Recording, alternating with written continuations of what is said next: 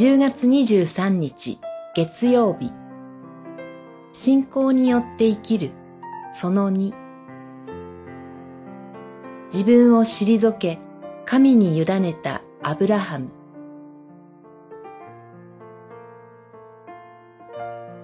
創世紀22章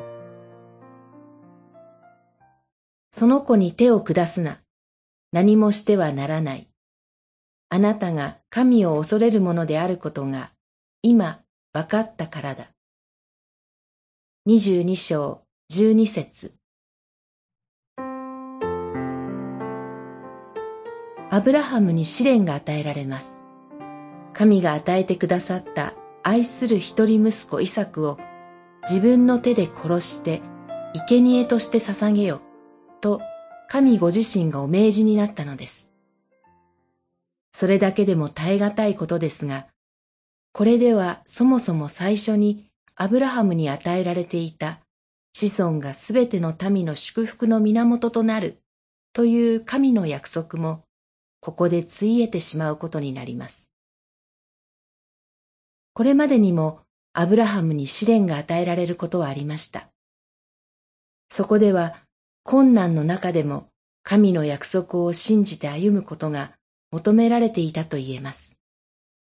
しかし、ここでは、その約束そのものが神ご自身によって覆されているのです。